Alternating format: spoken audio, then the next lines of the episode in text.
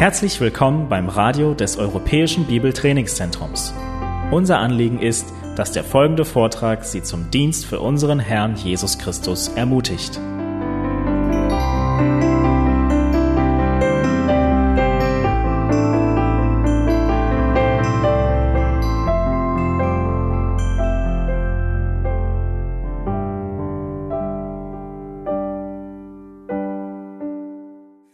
Alle kennt Saiteninstrumente. Das bekannteste ist wahrscheinlich die Gitarre. Wenn man ein Saiteninstrument stimmt, dann spannt oder löst man die jeweiligen Saiten, bis der exakt richtige Ton erzeugt wird. Nun, man muss mal mehr und mal weniger spannen oder lösen, so dass man genau das Passende trifft. Wir alle sind auf Straßen unterwegs oder auf Bürgersteigen und wir wissen, dass wir immer wieder unseren Weg von links nach rechts ein bisschen korrigieren müssen, damit wir da sind, wo wir hingehören. Entweder auf unserer Spur oder auf unserem Bürgersteig oder auf unserem Fahrradweg. Immer wieder nachjustieren, nachkorrigieren. Unser Leben, es beinhaltet unglaublich viele Spannungsfelder. Situationen, in der wir immer wieder überlegen müssen, wo stehen wir, muss ich korrigieren nach links oder rechts. Und doch ist es so, dass auch da, wo Spannungsfelder existieren, es ein ganz klares Schwarz-Weiß gibt. Ein ganz klares Ja oder Nein. Ein ganz klares diese Seite, dieses Instrument ist gestimmt oder ist es nicht. Der Ton passt oder er passt nicht. Das Kind ist auf dem Bürgersteig oder nicht. Du bist auf deiner richtigen Spur oder du hast sie überschritten. Selbst wo Spannungsfelder da sind, wo Spielraum da ist, gibt es klare Grenzen. Wir haben mittlerweile als Gemeinde Apostel Johannes gut kennengelernt und wissen, dass er eher derjenige ist im ersten Johannesbrief, der ein bisschen mehr schwarz-weiß schreibt. Ein Autor, der deutlich machen will, wo die Grenzen sind. Aber er macht auch Aussagen und er gibt auch Raum für das Spannungsfeld. In Kapitel 1 haben wir beispielsweise uns angeschaut gehabt, dass Johannes deutlich macht, ein Christ sündigt nicht. Punkt. Und gleichzeitig, im nächsten Atemzug sagt er, wenn wir aber sündigen und es bekennen, so ist er treu und gerecht, dass er uns die Schuld vergibt. Also ja, wir sündigen nicht und nein, wir sündigen immer noch, aber wir bekennen es. In Kapitel 2 haben wir gesehen im ersten Johannesbrief, dass Johannes nun übergeht zu dem Prüfkriterium, ob du deine Geschwister liebst. Und er ist wieder schwarz-weiß und sagt, ein Christ liebt seine Brüder. Es war damals üblich, diesen Begriff zu benutzen. Wir können ihn genauso übersetzen mit Geschwister. Ansonsten ist die Liebe des Vaters nicht in ihm. Wir haben uns das angeschaut und äh, erinnern uns, wenn wir den Text uns nochmal angucken, in 1. Johannes 2, äh, Vers 9, ja, die, die letzten Texte, die wir schon durchgegangen sind, zur Aufwärmung. Dort schrieb Johannes, wer sagt, dass er im Licht ist und doch seinen Bruder hasst, der ist noch immer in der Finsternis. Wer seinen Bruder liebt, der bleibt im Licht und nichts Anstößiges ist in ihm. Wer aber seinen Bruder hasst, der ist in der Finsternis und wandelt in der Finsternis und weiß nicht, wohin er geht, weil die Finsternis seine Augen verblendet hat. Ganz klare schwer zu verdauende Aussagen, überführende Ermahnungen.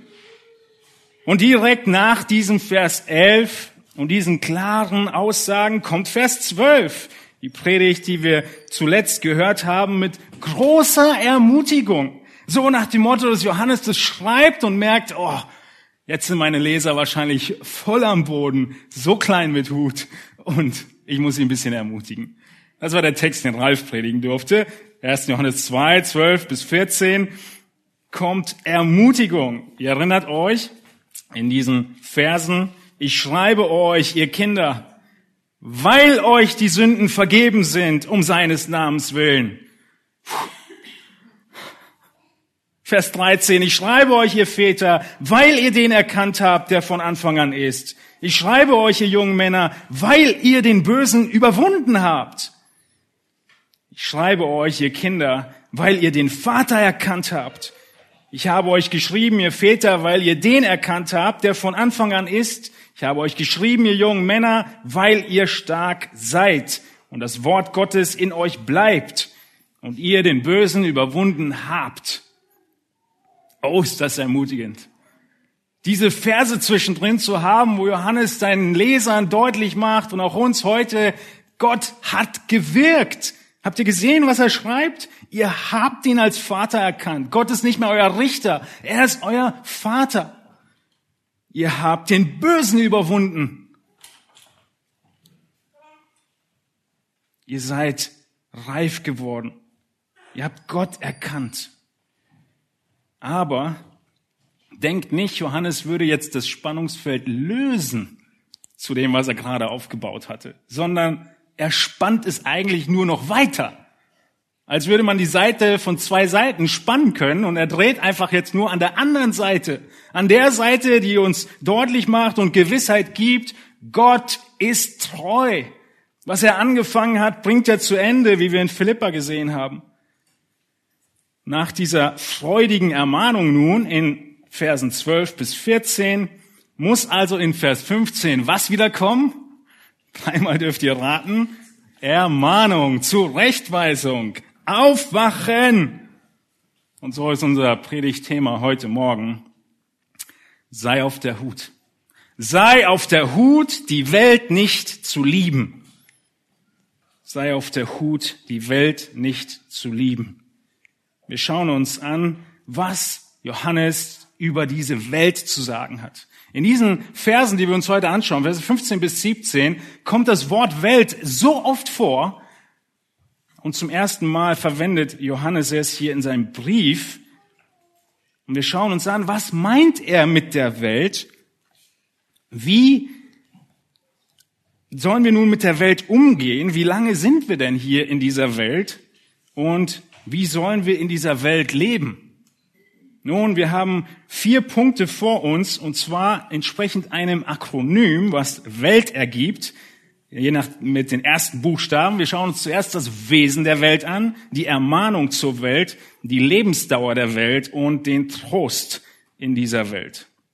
Also ein einfaches Akronym, weil dieses Thema der Welt und unseres Umgangs mit der Welt so wichtig ist, können wir es uns leicht merken mit diesen vier Stichpunkten. Wesen, Ermahnung, Lebensdauer und Trost.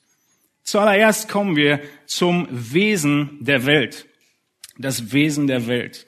In 1. Johannes 2, 15 bis 17, unserem Predigtext von heute. Wir lesen ihn einmal jetzt komplett, die drei Verse, und dann in nächster Zeit nur noch die Abschnitte und Aussagen, die wir uns genauer angucken.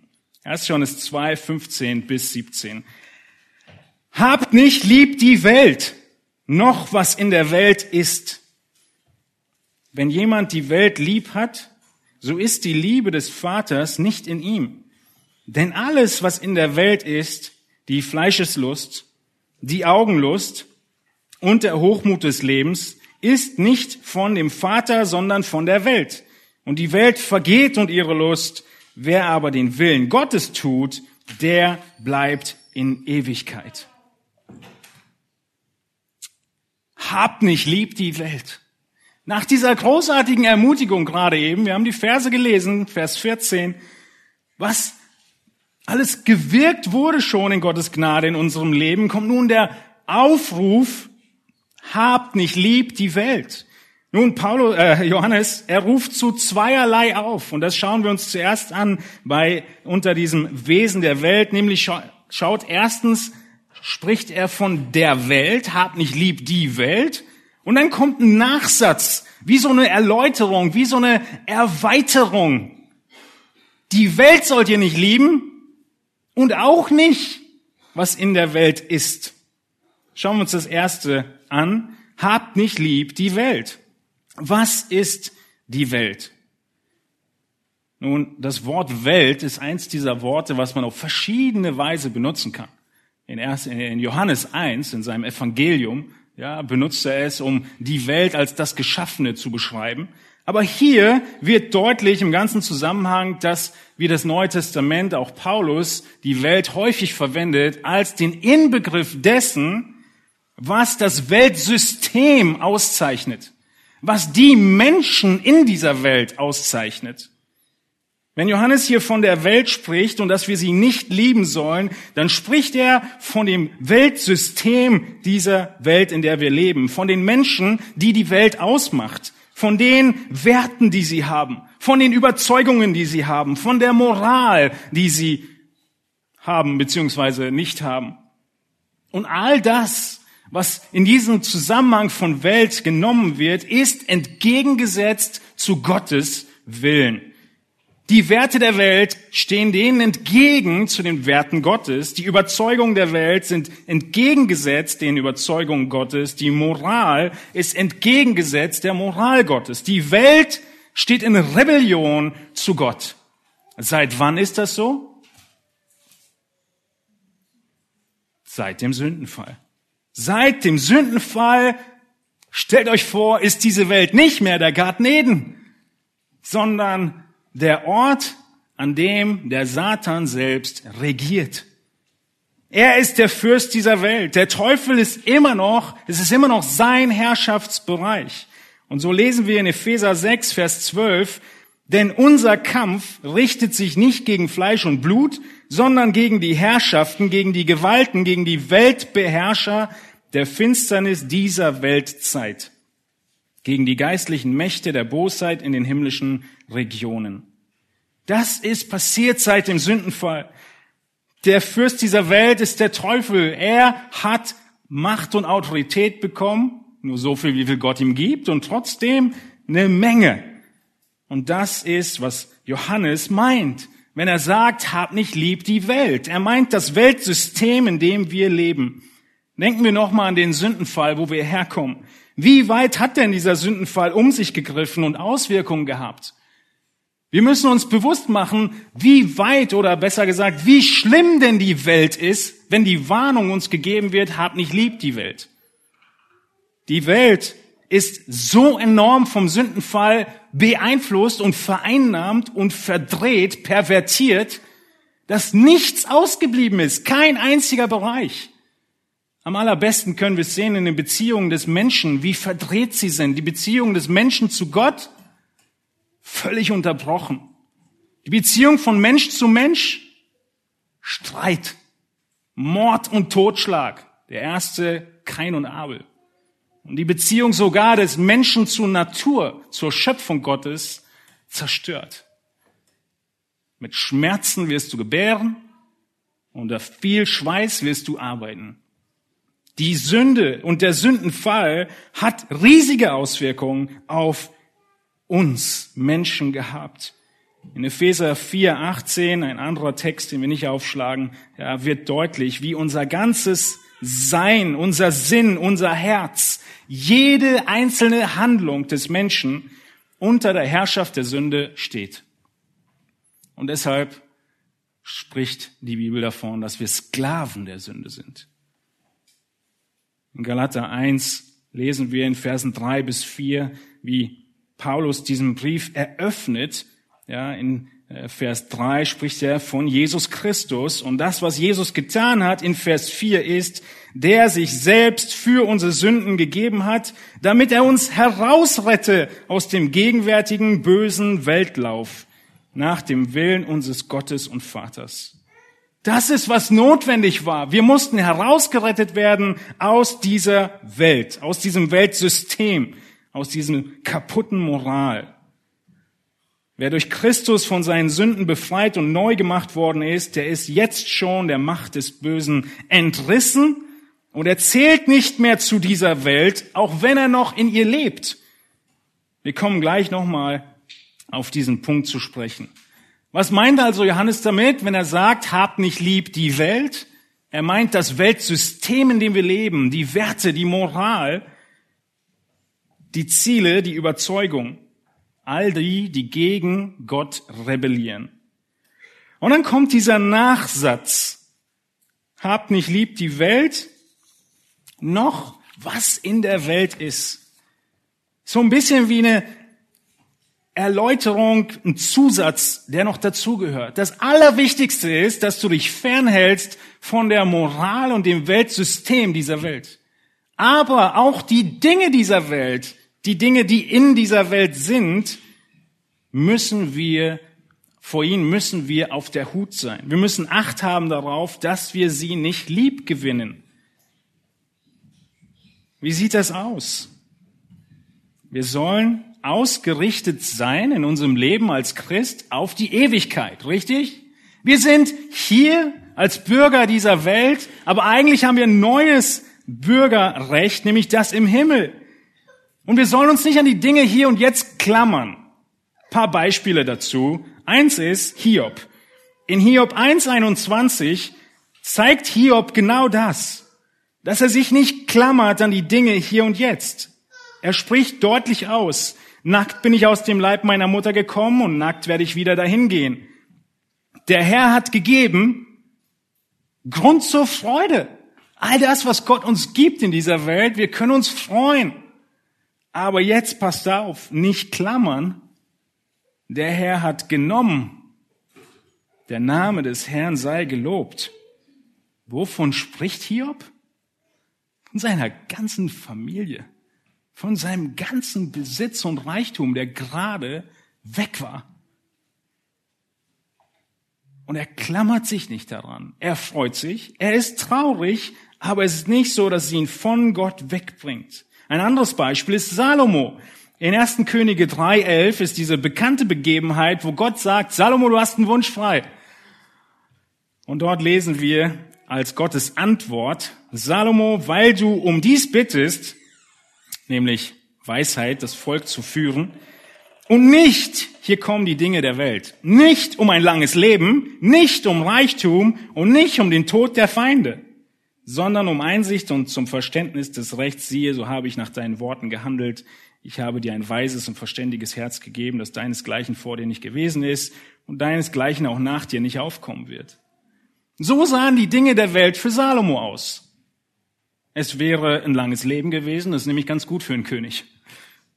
Es wäre Reichtum gewesen, es wäre der Tod der Feinde gewesen, denn Frieden ist immer besser als Kämpfen, ist so anstrengend, in Krieg zu ziehen. Was sind die Dinge des Lebens für dich, die eigentlich ganz nett wären, wenn wir sie hätten? Es würde so vieles einfacher machen. Es ist so schön. Wir können uns so dran freuen. Und sollen wir auch. Aber nicht klammern. Und letztlich, Jesus packt natürlich nochmal eine Schippe drauf. In Matthäus 19, 29, wo er deutlich macht und sagt, jeder, der Häuser oder Brüder oder Schwestern oder Vater oder Mutter oder Frau oder Kinder oder Äcker verlassen hat um meines Namens willen, der wird es hundertfältig empfangen und das ewige Leben erben. Entsprechend diesen Aussagen Jesu haben später in Apostelgeschichte 2 und folgende einige der Gläubigen ihre Häuser verkauft, weil sie sich nicht dran klammerten und die Hungersnot so groß war. Verkauft und mit dem Erlös anderen geholfen. Andere haben ihre Häuser behalten, um so im Reich Gottes zu dienen. Ja, die Gemeinden haben sich alle in Häusern getroffen damals.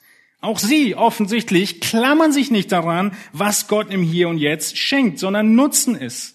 Gottes Ehre steht immer im Zentrum.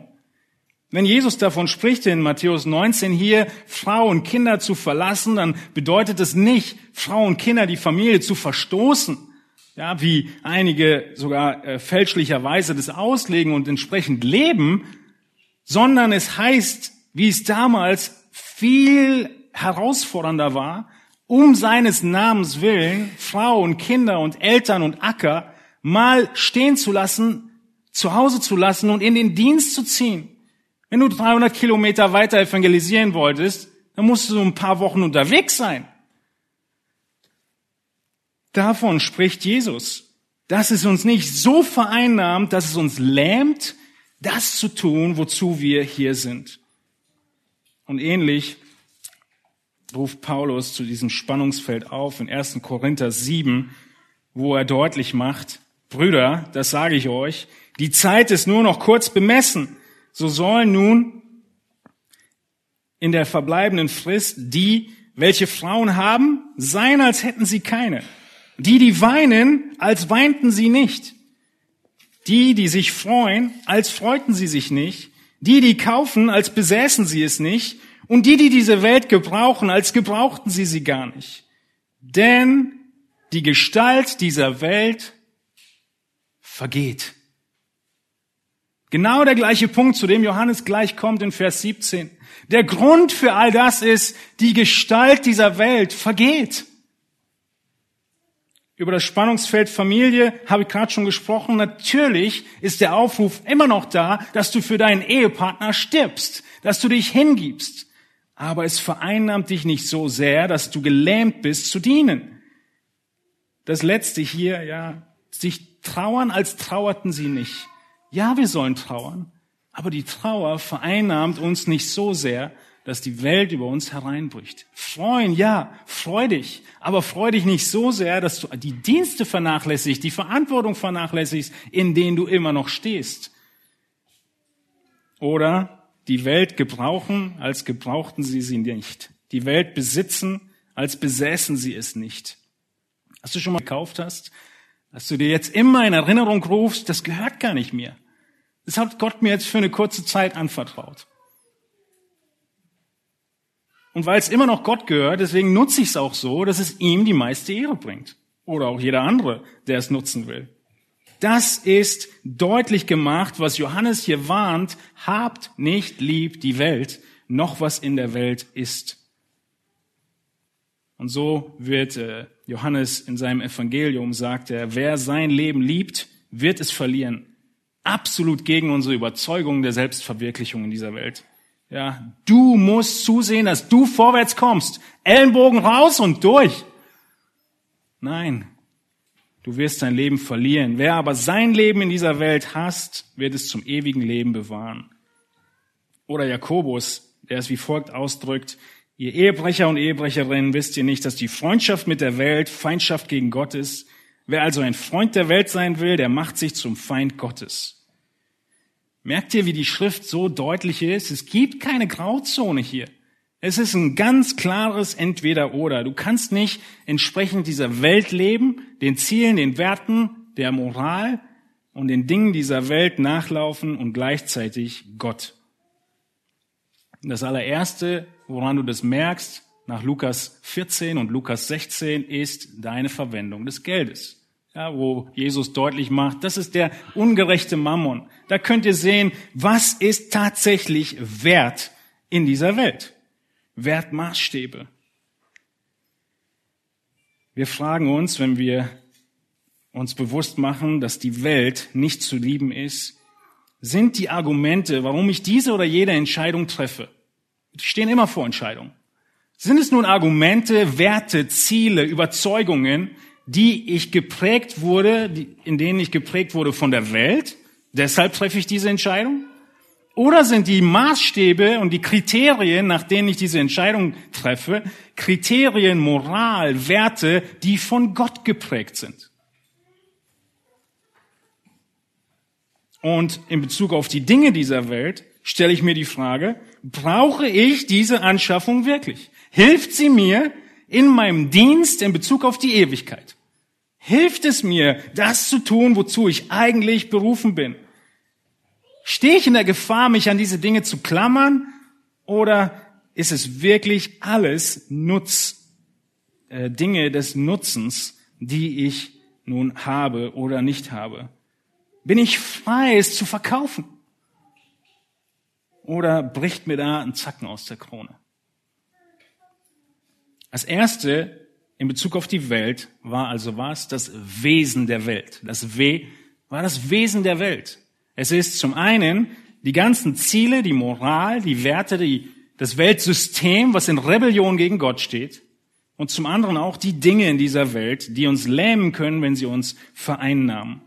Das zweite, was wir nun sehen, ist die Ermahnung zur Welt. Was konkret ist die Ermahnung, die Johannes uns nun gibt? Nun, die Ermahnung ist in Vers 15, habt nicht lieb. Habt nicht lieb die Welt. Wenn jemand die Welt lieb hat, so ist die Liebe des Vaters nicht in ihm. Natürlich. Wenn die ganze Welt in all ihren Maßstäben und Zielen gegen Gott rebelliert, dann kannst du nicht sowohl die Welt lieben, die gegen Gott rebelliert, als auch Gott lieben, gegen den rebelliert wird. Du musst dich entscheiden, wo du stehst. Wir können nicht Gott lieben und die Welt, nicht gleichzeitig. Du konntest irgendwann Gott lieb, äh, die Welt lieben und jetzt liebst du Gott, aber nicht gleichzeitig. Wir werden nachher sehen, du kannst auch Gott lieben und dann irgendwann die Welt lieb gewinnen. Deshalb diese Warnung. Hab nicht lieb die Welt. Wenn die irdischen Dinge von hier und jetzt dich ablenken von der Aufgabe für die Ewigkeit, dann schätzt du sie zu sehr wert. Das ist, was Liebe bedeutet. Das ist, wie Liebe sich ausdrückt. Hab nicht lieb heißt, du hast eine Zuneigung dazu. Du schätzt es sehr hoch. Du schätzt es wert. Du findest Zufriedenheit in diesen Dingen. So drückt sich Liebe aus. Liebe drückt sich auch aus, dass du aufopferst. An anderen Stellen knappst du was ab, um das zu bekommen. Ist immer so, ne? Wir müssen immer das eine lassen, um das andere zu bekommen. Darin zeigt sich Liebe und die Liebe soll nicht in Bezug auf die Welt sein. Nun beachtet hier, wie dieser Befehl ausformuliert ist. Johannes sagt, habt nicht lieb. Diese Aufforderung, dieser Befehl ist nicht auf deine Vergangenheit bezogen. Du hattest die Welt nicht lieb. Dieser Aufruf ist auch nicht auf deine Zukunft bezogen. Du sollst die Welt später mal nicht lieb haben. Sondern Johannes ganz bewusst betont, dass hier und jetzt die Warnung in deinem Leben heute und morgen, in deinem ganz normalen Alltag, die Welt nicht zu lieben. Die Zeitform, die Johannes hier benutzt, ist dieses Fortwährende, was er unterstreichen will. Bleib dran, die Welt nicht zu lieben. Das passt auch zu der großen Ermutigung von den Versen vorher. Ihr habt den Bösen überwunden, habt nicht lieb die Welt. Bleib dran, lass nicht nach. Lass nicht nach, die Welt nicht zu lieben.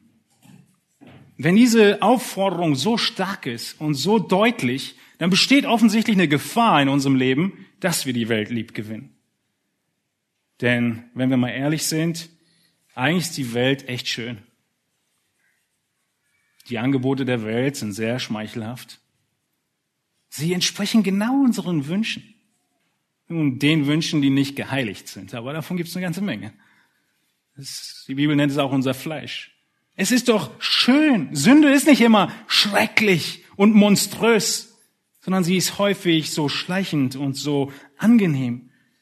Und deshalb diese Warnung, bleib dran, die Welt nicht zu lieben oder lieb zu gewinnen, sie nicht zu schätzen, nicht Zufriedenheit in ihr und den Dingen, die sie schenkt, zu suchen. Bleib dran. Dieser Kontrast ist riesig. Wir haben gerade schon beim Wesen der Welt gesehen, dass es sich um einen Kriegszustand handelt. Später, ja, dass, dass Gott und die Welt gegeneinander im Krieg stehen. Später schreibt Johannes in 1. Johannes 3, 1, seht, welche Liebe hat uns der Vater erwiesen, dass wir Kinder Gottes heißen sollen. Darum erkennt uns die Welt nicht, weil sie ihn nicht erkannt hat. Sie erkennt uns nicht mehr. Der Kontrast ist so riesig, weil wir, die wir einst tot in unseren Sünden waren. Wir lesen davon in Epheser 2, Vers 2. Wir haben in den Sünden, um, den, um die geht es in Vers 1, haben wir gelebt. Wir haben nach dem Lauf dieser Welt, gemäß dem Fürsten, der in der Luft herrscht, gelebt. Aber das ist jetzt vorbei. Jesus ist gekommen. Wir kommen später zu diesem Text noch. In 1. Johannes 3, Vers 8 schreibt Johannes das, dass Jesus gekommen ist, um die Werke des Teufels zu zerstören, Johannes 3, Vers 8. Der Sohn ist erschienen, dass er die Werke des Teufels zerstöre. Das ist Sprache von Krieg. Jeder, der aus Gott geboren ist, tut nicht Sünde, denn sein Same bleibt in ihm und er kann nicht sündigen, weil er aus Gott geboren ist. Es gibt zwei Fronten, ganz deutlich. Diese Fronten zeigt er im nächsten Vers. Die Kinder Gottes sind daran offenbar und die Kinder Teufels, des Teufels daran offenbar. Jeder, der nicht die Gerechtigkeit übt, ist nicht aus Gott, ebenso wer seinen Bruder nicht liebt. Habt nicht lieb die Welt. Was für eine Welt? Die Welt, die sich abgewandt hat von Jesus. Die Welt, wo der Vater gesagt hat, mein eingeborener einziger Sohn, du gehst hin, erniedrigst dich, du kommst in diese Welt als das Licht, in die Finsternis, sie werden dich nicht aufnehmen, sie werden dich missachten, sie werden dich nicht anhören, sie werden dich kreuzigen.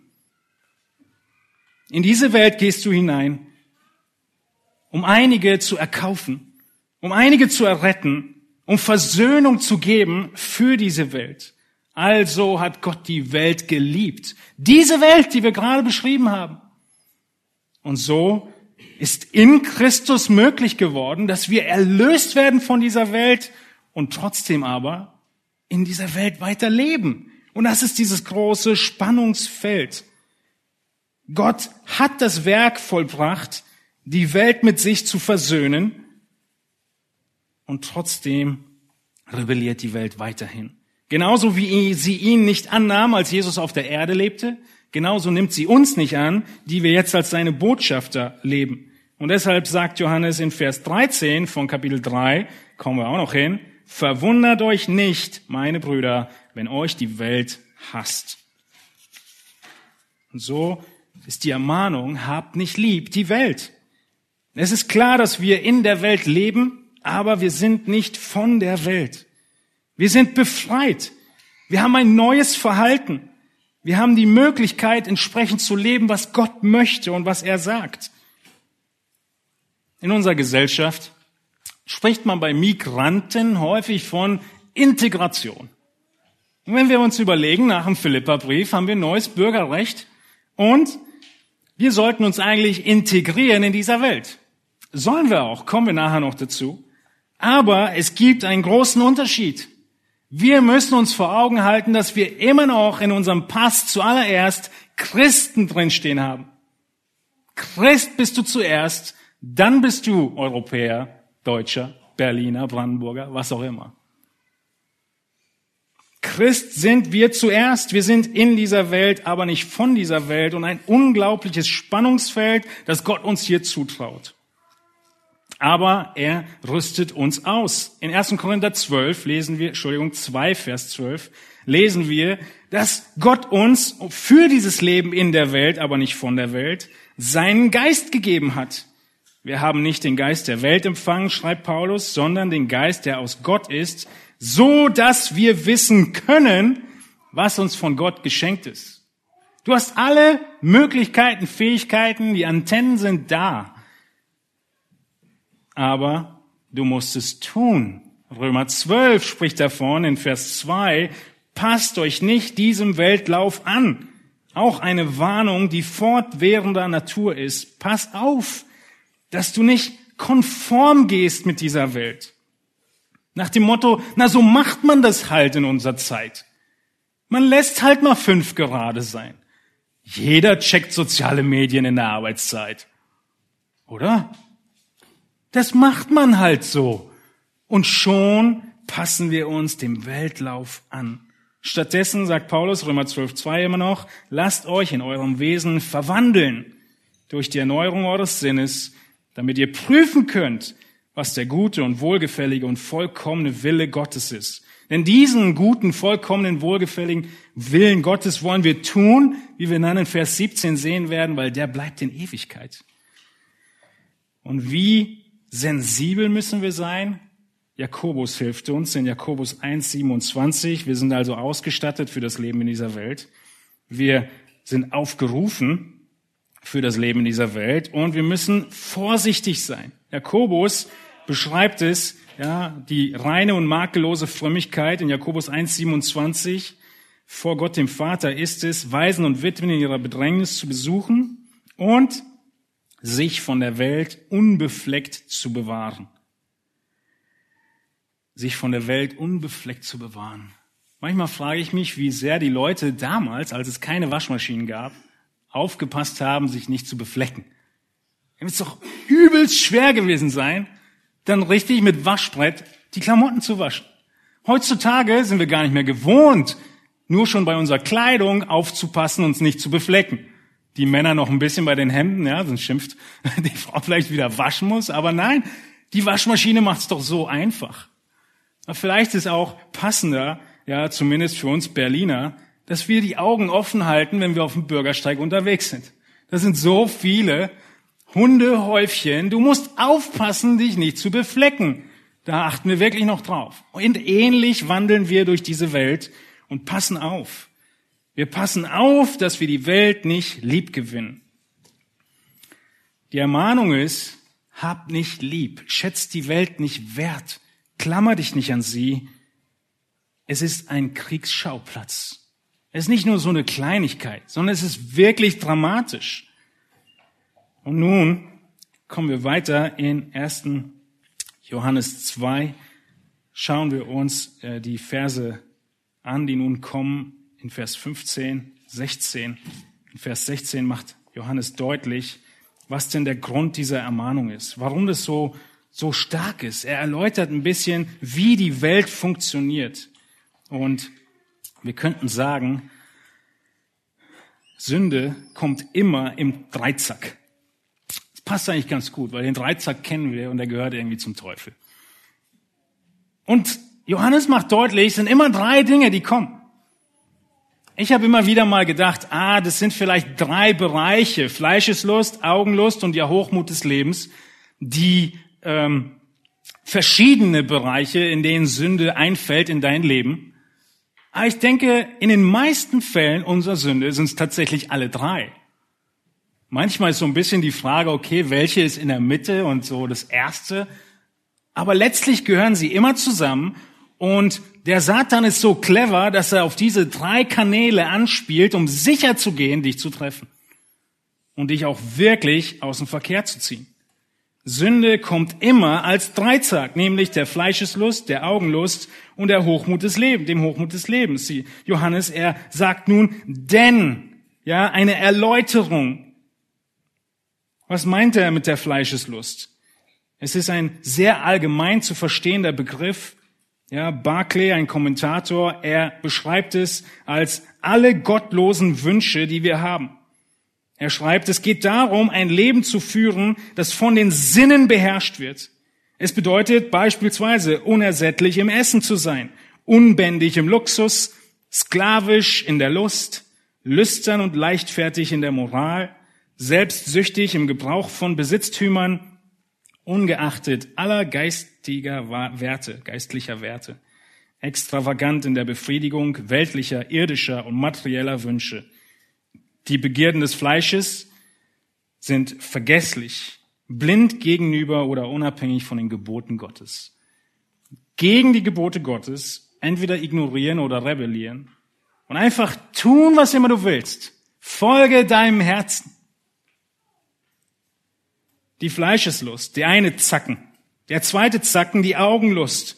Die Augenlust ist auch ein weit zu verstehender Begriff. Es ist nicht nur die Augenlust, etwas zu besitzen, sondern es ist auch die Augenlust, ja, das zu haben, in Konkurrenz zu stehen mit meinem Nachbarn. Wenn seine Wohnung neue Gardinen kriegt, braucht meine auch welche. Wenn er einen Zweitwagen hat, muss ich auch einen besorgen.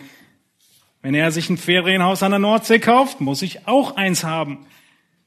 Es betrifft ja auch die materiellen Erwägungen und Entscheidungen, aber es bezieht sich einfach auf diesen Wunsch nach Status. Ich möchte einen Status. Mein Ehepartner braucht einen Status. Es kann doch nicht sein, dass wir uns auf uns herabgeschaut wird. Status, Stellung, soziale Akzeptanz, man darf doch nicht auf uns herabschauen und meinen, wir hätten nicht mitzureden, wir seien unfein, unglamourös oder wüssten nicht, wie es funktioniert in dieser Welt. Man möchte Besitz, man möchte Status, man möchte ausleben, was immer man möchte. Ja, Fleischeslust und Augenlust. Da kann alles hineingepackt werden. Und als drittes, der dritte Zacken ist der Hochmut des Lebens. Nun, das ist einer der stärksten und auf der anderen Seite einer der schwierigsten zu definieren, einer der subtilsten. Es ist all das, dass du nicht nur das Gleiche haben willst, was dein Nachbar hat, sondern du musst ihn übertreffen. Du musst mehr haben, weil du kannst mehr. Und du musst auch mehr haben, weil du mehr wert bist. Weil du einfach besser bist. Du willst nicht gut sein, um gut zu sein und damit Gott zu ehren. Du willst gut sein, damit du besser bist. Der Hochmut des Lebens. Nehmen wir den fleißigen Arbeiter in seinem Job. Solange sein Ehrgeiz und seine Gottesfurcht ihn treibt, gute Arbeit zu leisten und Gutes dem Chef auf den Tisch zu legen, handelt er absolut richtig und gottesfürchtig. Und dann kommt dieser kleine Moment, in dem der Schalter kippt und ich arbeite, um besser zu sein als der oder die. Und schon bin ich der Falle eingetappt und lebe in der Gefahr, Hochmut, hochmütig zu sein. Ehrgeiz kann sich so schnell in Stolz umschlagen. Ich will überlegen sein. Ist das nicht, was Satan sagte? Er hätte so gut ein ehrgeiziger Engel sein können, um Gott zu dienen. Aber er hat sich gesagt, ich habe eigentlich äh, die Würde, besser zu sein als Gott. Und das war der drastische Fehler. Und das kann jeden treffen, in jeder Situation, wo immer du stehst. Ob du ein Schüler bist und fleißig lernst, zu Gott zu ehren, oder fleißig lernst, um besser zu sein als alle anderen. Ob du Geschäftsmann bist, irgendwo auf der Arbeit, ob du zu Hause im Haushalt bist. Egal was du tust, ob du Pastor auf der Kanzel bist. Will einfach besser predigen als die anderen. Ich will ein besserer Hirte sein als die anderen. Unsere Gemeinde soll besser sein als die anderen. Es ist so nah dran. Es ist so gefährlich. Und es ist ein Einfallstor vom Dreizack des Teufels. Es kann auch dich treffen. Deshalb sagt Petrus, pass auf, der Teufel geht umher wie ein brüllender Löwe und sucht, wen er verschlingen kann. Die Gefahr ist da. Oder Paulus, der dich warnt, wer zu stehen meint, sieh zu, dass er nicht fällt.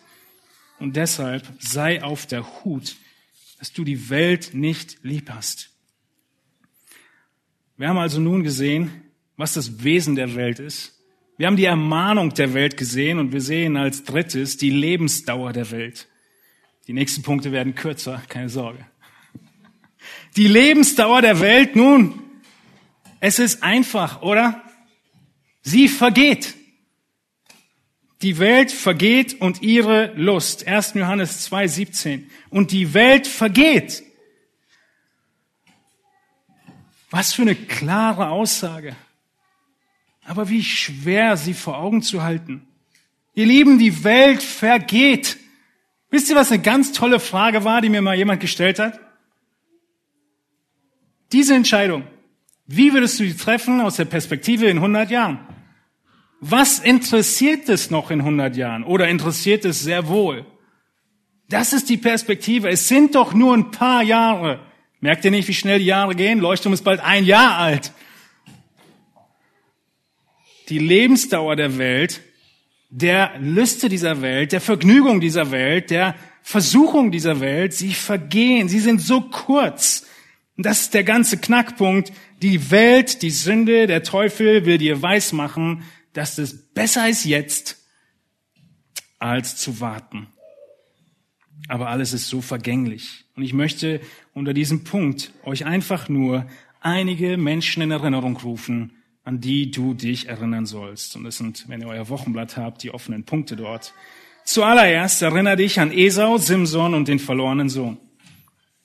Erinnere dich an Esau, Simson und den verlorenen Sohn. Esau verkaufte sein Erzgeburtsrecht für ein Linsengericht. Was sich vielleicht für eine Kleinigkeit anhört, offenbart aber seinen völligen Unglauben in Bezug auf Gott und seine Verheißung. Esau wusste ganz genau, was Gottes Verheißung besagt in Bezug auf einen Erstgeborenen und den Segen, den der Erstgeborene kriegen soll. Und es ist ihm absolut egal, er will diese Suppe. Weil Gott ihm egal ist, hat er sein Erstgeburtsrecht verkauft. Weil er Gott nicht liebte, weil er Gott nicht wertschätzte.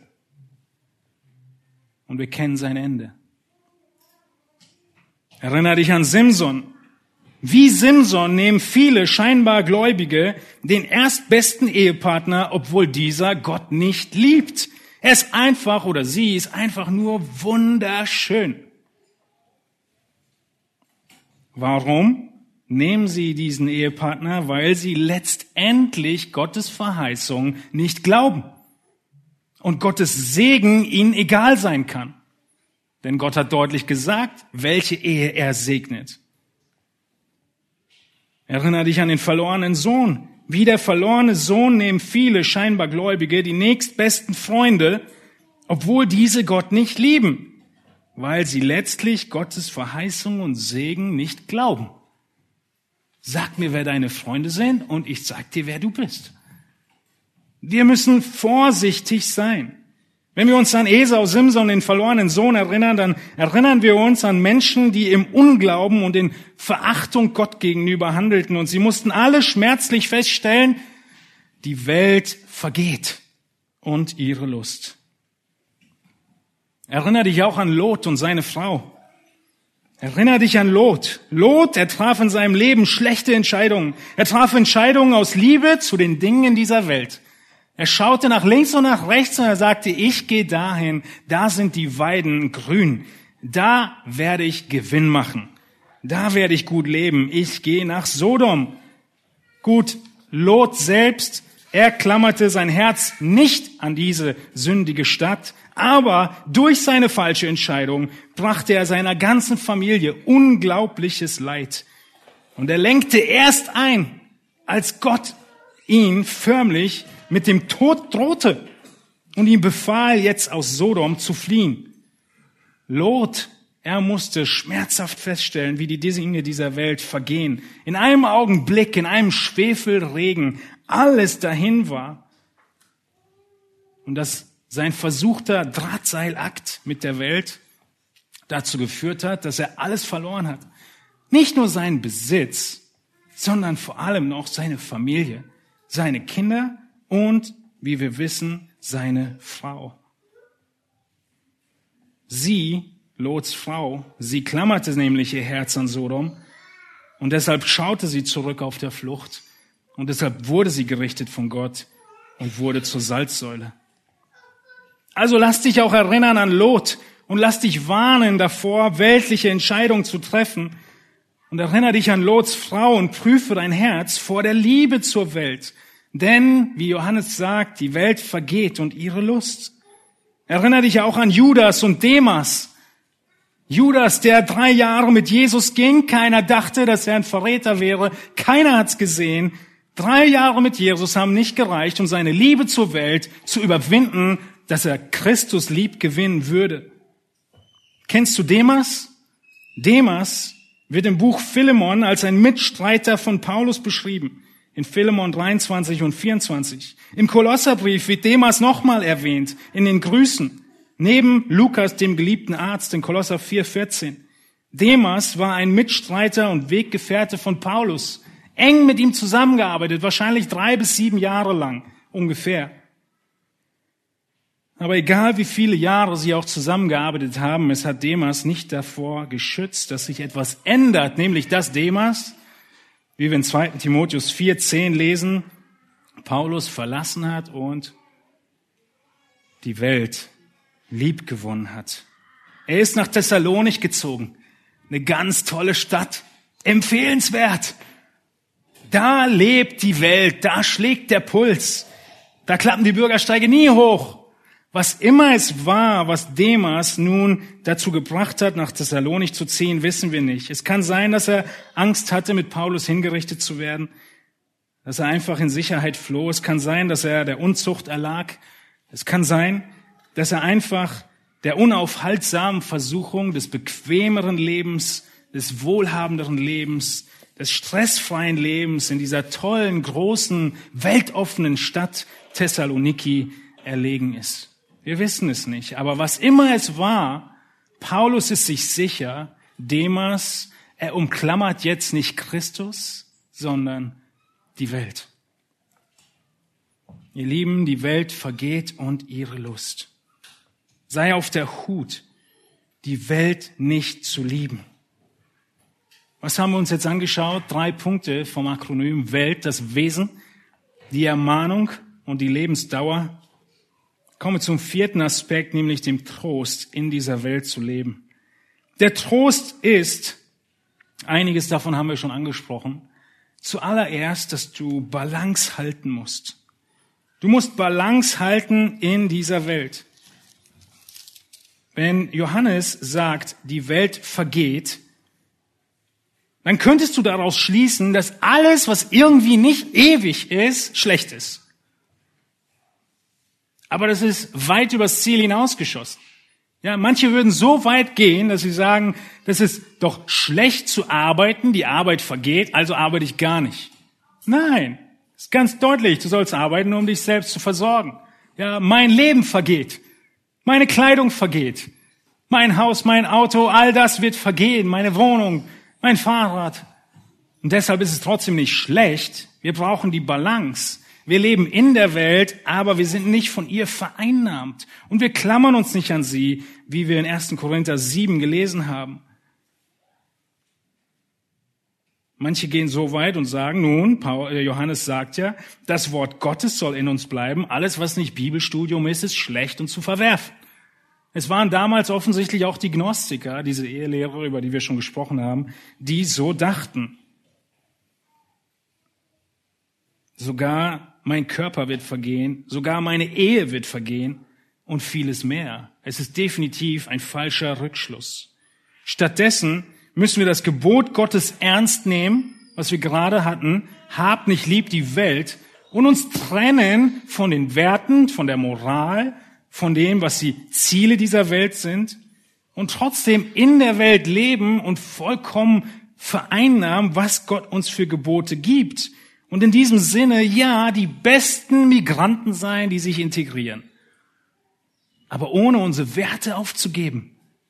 Als Bürger des Himmels auf dieser Erde leben, voll integriert und trotzdem absolut separiert. Aber nicht separiert im Sinne von Kloster, Enklave, Sekte oder amischem Dorf mit einem Leuchtturm. Nein, sondern separiert von der Sünde, aber integriert in dieser Welt. Wir sehen an vielen Stellen, wie Paulus das deutlich macht. Ja, ich überfliege, überspringe erste äh, Korinther 5, wo er deutlich macht, wir sollen keinen Umgang haben mit den Unzüchtigen in dieser Welt, wo er deutlich macht, sonst müsstet ihr aus dieser Welt hinausgehen. Aber wir sind nicht an die Dinge gebunden. Paulus sagt, alles ist mir erlaubt, aber nicht alles ist nützlich.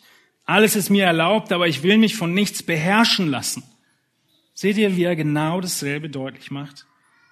Wir sind nicht versklavt. Wir können genießen, was Gott gibt, aber wir halten uns fern vom Bösen. Vielleicht ein Beispiel für die Kindererziehung. Manchmal können wir in der Kindererziehung dazu tendieren, exklusiv zu sein und wirklich separatistisch. Alles ist schlecht. Ja, wenn es nicht ein christlicher Autor ist, der auch wirklich wiedergeboren ist, dann wird mein Kind dieses Buch nicht lesen oder diesen Film nicht gucken. Wir können so sehr unsere Kinder, was richtig ist, vor Bösem und Schlechtem beschützen oder auch fernhalten. Aber trotzdem müssen wir erkennen, wir leben in dieser Welt und es gibt vieles Gute in dieser Welt, was wir nutzen, woran wir Freude haben, woran wir Spaß haben können. Auch an der Natur, an all dem, was Gott schenkt. Sonst wirst du am Ende Heuchler heranziehen, die sich entweder separieren von dieser Welt oder die Nase irgendwann voll haben und ausbrechen und so mit in die Welt hineintauchen, wie du es gar nicht dir in deinen schlimmsten Albträumen erträumen hättest können. Also, was ist der Trost in dieser Welt? Wir leben in dieser Welt, mitten in dieser Welt und es gibt eine Menge Situationen, wie ich vorhin sagte, in diesem Spannungsfeld, die unterschiedlich beurteilt werden. Es gibt ein Schwarz-Weiß, es gibt ein Sünde oder nicht Sünde und trotzdem gibt es eine Menge Bereiche, die unterschiedlich beurteilt werden. Römer 14 spricht viel davon, ja, wo einige aus dem Grund Vegetarier sind, weil alles Fleisch Götzen geopfert wurde. Und Paulus sagt, wenn sie es so entscheiden, dann lass sie. Lass sie. Verurteile sie nicht. Jesus ist für sie gestorben. Und wenn du Fleisch genießen willst, dann genieß dein Fleisch. Ja, die Götzen haben ihm nichts getan. Also diese Freiheit des Gläubigen wird deutlich gemacht. Ihr könnt Römer 14 nochmal allein studieren. Ich überspringe den Teil hier. Und es wird deutlich, dass du am Ende entscheidest. Ja, wir lesen in Römer 14 als äh, Abschluss in Vers 17 bis 19, das Reich Gottes ist nicht Essen und Trinken, sondern Gerechtigkeit, Friede und Freude im Heiligen Geist. Wer darin Christus dient, der ist Gott wohlgefällig und auch von den Menschen geschätzt. So lasst uns nun nach dem streben, was zum Frieden und zur gegenseitigen Auferbauung dient. Ja, jeder Einzelne wird für seine Entscheidung vor Gott stehen, aber lasst einander in Frieden in den Dingen, die wirklich Grauzone sind und lasst uns helfen, ermutigen, in den Dingen, die wirklich Welt sind, davor Acht zu haben. Also halten wir Balance. Das ist unser Trost. Und als zweites und letztes ist unser Trost, dass wir auf Jesus schauen. Wir schauen auf Jesus und gehen nach vorn. Die Welt vergeht und ihre Lust und Johannes schließt diesen Vers, wer aber den Willen Gottes tut, der bleibt in Ewigkeit. Ihr könnt euch gerne die Predigt zu Matthäus 4 anhören, in der Berg, äh, nee, vor der Bergpredigt, äh, die Versuchung Jesu, wo ich ausführlich gezeigt habe, dass Jesus in genau diesem Dreizack versucht wurde. Vielleicht erinnert sich der ein oder andere noch. Jesus, er wurde versucht mit der Fleischeslust, er wurde versucht mit der Augenlust und er wurde versucht mit dem Hochmut des Lebens. Er wurde versucht, Abkürzung zu nehmen. Und was ist das Geniale an Jesus? Dieser Dreizack konnte ihm nichts anhaben, sein ganzes Leben lang. Er hat der Versuchung widerstanden. Er ist unser Retter. Er ist unser Erlöser. Er ist der Held. Und wir halten uns an ihn. In ihm sind wir gerecht gesprochen, weil dieser Fürst der Welt durch ihn besiegt ist. Und in ihm laufen wir hinterher. Wir schauen nach vorn auf Jesus und wir tun genau das, was er sagt, wie er gewandelt ist. Er ist der bessere Adam. Auch Adam und Eva, sie wurden versucht nach Fleischeslust, Augenlust und dem Hochmut. Ja, der Teufel hat gesagt, ist es nicht eine schöne Frucht und du wirst mehr Macht haben und mehr Erkenntnis haben. Aber Jesus, er ist der bessere Adam und er hat diese Versuchung in seinem Leben widerstanden. Und wo kommen wir hin, wenn wir diese letzten Vers uns anschauen? Den Willen Gottes tun. Das ist das Ziel. Wie tun wir den Willen Gottes? Nun, das war der Text, den wir letzten Sonntag gehört haben, wo Johannes die jungen Männer ermutigt. Ihr seid stark und habt das Wort Gottes in euch. Und so habt ihr den Bösen überwunden. So schließt sich der Kreis in dem Argument von Johannes, zu sagen, das, was Gott sagt, bleibt in Ewigkeit. Alles andere wird vergehen, schnell vergehen. Und so müssen wir uns bewusst machen, dass diese Gefahr, die Welt lieb zu gewinnen, real ist. Auch in deinem Leben. Das System der Welt und die Dinge in dieser Welt. Und wir wollen Gott lieben und in Ewigkeit bleiben. Und deshalb tun wir, wie Johannes sagt, das, was Gott möchte. Wenn du über, das, über die Welt nachdenkst, in der du lebst, hast du jetzt vier Begriffe nach dem Akronym Welt. Du weißt, was das Wesen dieser Welt ist. Du kennst die Ermahnung, die Gott uns gibt über diese Welt. Du weißt, wie lang die Lebensdauer ist dieser Welt. Und du hast einen großen Trost in dieser Welt, wie wir diese kurze Zeit noch überleben, bis wir bei ihm sind. Lasst uns auf der Hut sein, die Welt nicht zu lieben.